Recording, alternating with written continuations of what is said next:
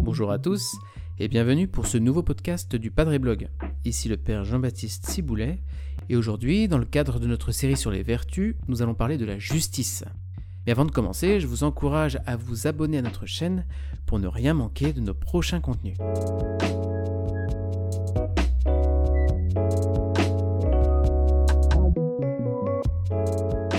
Pour ce podcast, nous avons choisi comme visuel le lion.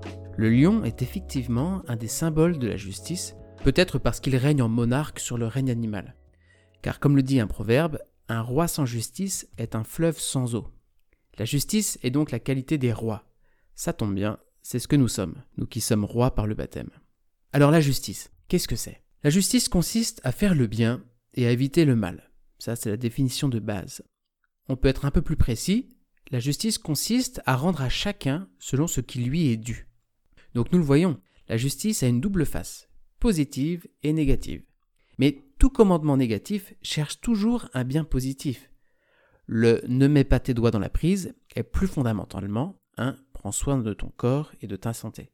Donc la justice, elle est au service de notre dignité et de notre liberté. C'est toujours important de garder ça devant les yeux. Bon. Qui dit justice dit aussi référence à une loi, à une norme extérieure. Cette loi, qui dit le bien et le mal, eh bien on y a d'abord accès par notre conscience, à condition de l'éduquer, de la nourrir.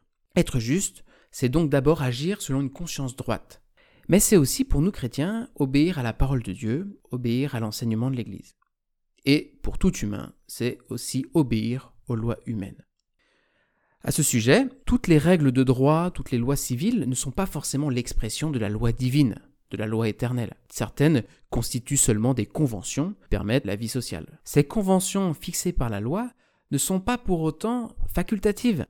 Je prends un exemple, le code de la route. Bien sûr, c'est pas Dieu qui décide s'il faut qu'on roule à droite ou à gauche. Vous voyez? Vous comprenez bien qu'il ne rentre pas dans ces détails. En revanche, la justice demande qu'on obéisse au code de la route en vigueur pour éviter de mettre sa vie ou celle des autres en danger. Bon, on le comprend assez bien. Quiconque a des enfants, ou se rappelle de sa propre enfance, sait que le sens de la justice est assez instinctif chez le petit homme. Si vous donnez une part de gâteau à l'un de vos enfants, l'autre veut avoir une part de taille égale, sans quoi la situation risque vite de dégénérer. Les frères et sœurs dans une fratrie sont souvent très attentifs à ce que leurs parents soient justes avec eux qu'il ne laisse pas passer à l'un ce qu'il sanctionne chez l'autre, qu'il n'est pas chouchou, vous voyez. Sans parler de l'esprit de vengeance qui habite parfois les enfants. Il m'a donné un coup de pied, je lui donne un coup de pied en retour. Œil pour œil, dent pour dent, cette conception de la justice, elle est particulièrement présente euh, chez les enfants. Donc nous le voyons, le sens de la justice, même s'il est inné, eh bien il doit être éduqué, parce que notre perception de la justice, au départ, elle est assez partielle. Au début, on a surtout une conception de la justice qui est égalitaire, plutôt qu'équitable. C'est-à-dire qu'on attend surtout que chacun reçoit la même part, peu importe ses besoins, peu importe sa situation.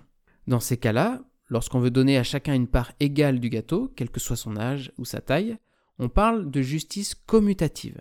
Il y a un autre aspect de la justice que l'enfant va devoir découvrir, c'est la justice distributive. C'est-à-dire que l'ado en croissance de 14 ans, eh bien, il a besoin de plus manger que son petit frère de 5 ans. Ils ne sont pas dans la même situation, ils n'ont pas les mêmes besoins. Vous connaissez peut-être ce dessin qui représente un père et ses deux fils derrière une barrière dans un stade de sport. La première image représente le père, le fils aîné et son petit frère, tous trois debout sur une caisse pour se surélever. Résultat, seul le père et le fils aîné parviennent à voir au-dessus de la barrière, tandis que le fils cadet, lui, ne voit rien. Il est trop petit. Ça, c'est la justice commutative, l'égalité stricte, chacun reçoit la même chose. L'autre image représente le père qui est debout à même le sol, le fils aîné avec une caisse sous les pieds et le fils cadet avec deux caisses. Et bien là, dans cette image, tout le monde peut voir par-dessus la barrière. Ça, c'est l'équité, c'est la justice distributive. Chacun reçoit selon ses besoins. Voilà pour la différence entre justice commutative et justice distributive. Le problème, c'est qu'on confond régulièrement ces deux types de justice. Par exemple, sur un plan politique, le libéralisme va hypertrophier la notion de justice commutative, tandis que le socialisme va plutôt valoriser la seule justice distributive. Or, il nous faut allier les deux. Et c'est pareil dans la vie de famille. Par exemple, un enfant peut aller moins bien à une période, peut avoir des résultats scolaires décevants, eh bien il va avoir plus besoin de la présence et de l'attention de ses parents pendant cette période-là. Ce n'est pas manquer de justice à l'égard des autres enfants que de donner une attention particulière à cet enfant qui ne va pas bien pendant cette période donnée. La justice implique donc que nous actualisions régulièrement notre comportement.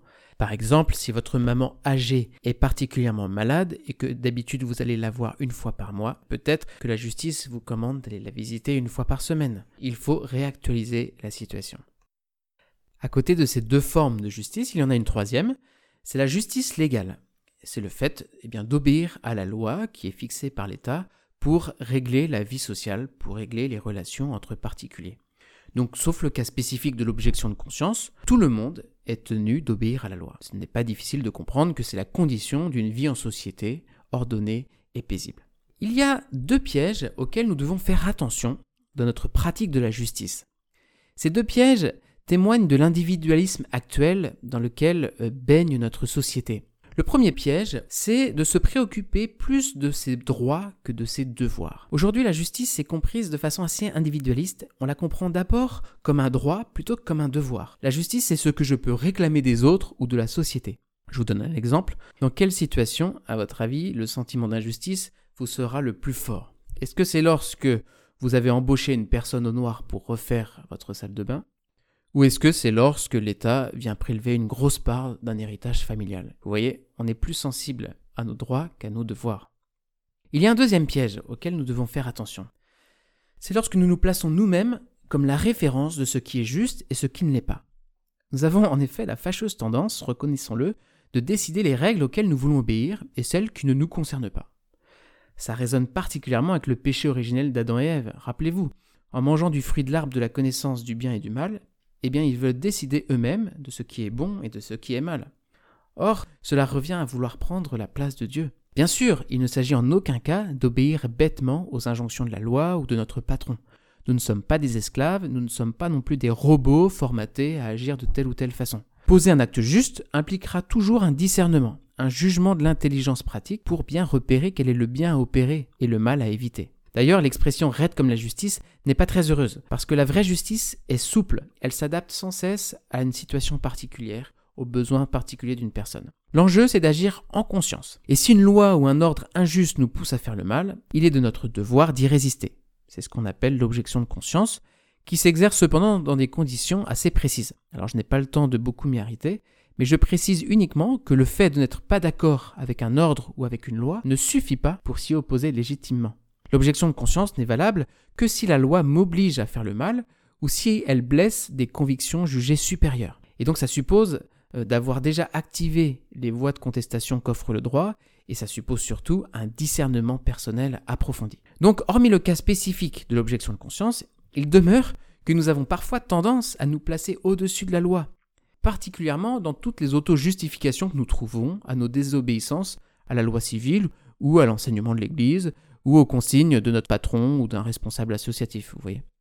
C'est ce que j'appelle le syndrome de Spider-Man ou de Robin des Bois. Nous trouvons bien sympathiques ces figures de justiciers parce qu'elles suppléent une justice étatique qui s'avère défaillante, et nous les prenons parfois comme des modèles moraux. Nous disons que si l'intention est bonne, eh bien peu importe les moyens. Ce n'est pas si grave de voler quand c'est pour donner aux pauvres. Or, mes amis, la fin ne justifie pas les moyens. Il s'agit là d'un principe fondamental de la morale chrétienne. Et donc, par exemple, c'est pas juste de faire des économies en trichant avec sa déclaration d'impôt pour espérer donner plus à une association ou à l'église. Alors je vous propose de voir maintenant quelques situations concrètes dans lesquelles la vertu de justice est engagée.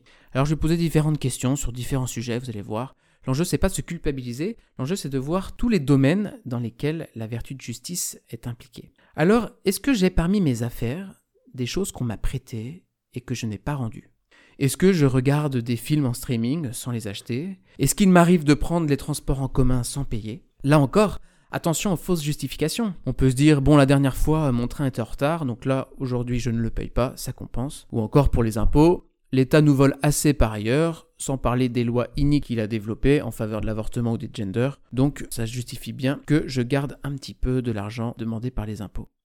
Concernant le vol, on pense parfois qu'on peut réparer un vol en faisant un don ou en donnant un peu plus à la quête. Or, ce n'est pas juste. La réparation normale d'un vol, c'est la restitution. Et la restitution, elle concerne celui qui a été volé, celui qui a été lésé. sinon le dû n'est pas rendu. Donc concrètement, ça signifie qu'un logiciel ou un film qui a été piraté, eh bien il doit être acheté. Ça signifie aussi que je dois rendre le livre qu'on m'a prêté, etc. Autre question, m'arrive-t-il de mentir pour chercher mon intérêt? M'arrive-t-il de faire passer dans les frais professionnels de mon entreprise les courses familiales? Autre exemple, un peu explosif, j'en conviens, si je ne suis pas vacciné, ce qui est mon droit le plus strict, m'arrive-t-il d'utiliser le passe vaccinal d'un copain pour pouvoir aller au cinéma ou au resto? Autre domaine, m'arrive-t-il de critiquer des personnes dans leur dos, voire même de les calomnier? Le problème de la critique ou de la médisance, ce n'est pas tant de dire un mensonge ou une vérité, c'est de nuire à la réputation de quelqu'un de façon publique. Et ça, dénigrer l'autre est une grave injustice. Autre domaine, est-ce que je respecte le code de la route en voiture ou à vélo? Est-ce que je prends le temps de donner des nouvelles à des proches? Est-ce que je respecte et honore mes parents? Si je suis encore sur leurs responsabilités, est-ce que je leur obéis humblement?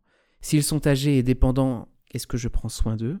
Mais aussi, est-ce que je prends chaque jour le temps de remercier, de louer Dieu pour ses bienfaits et pour ce qu'il est? J'aurais sans doute dû commencer par ça, parce que la vertu de religion, c'est la première dimension de la vertu de justice. Si Dieu est notre créateur, alors nous lui devons tout, à commencer par l'existence. Il s'agit d'une dépendance de chaque instant, vous voyez. Et comme le disent les préfaces à la messe, dans la prière eucharistique, il est juste et bon de te louer, Père très saint.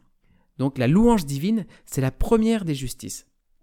Donc vous le voyez, la vertu de justice touche tous les aspects de notre vie, et ils sont très variés, et nous devons être vigilants à toutes les implications de la justice.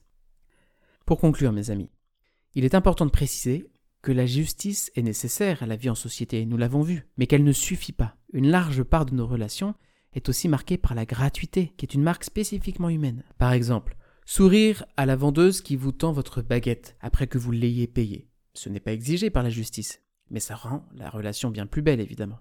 Alors mes amis, travaillons sans relâche à cette belle vertu qu'est la justice. L'enjeu, c'est le bien commun et c'est le respect de la dignité de chacun.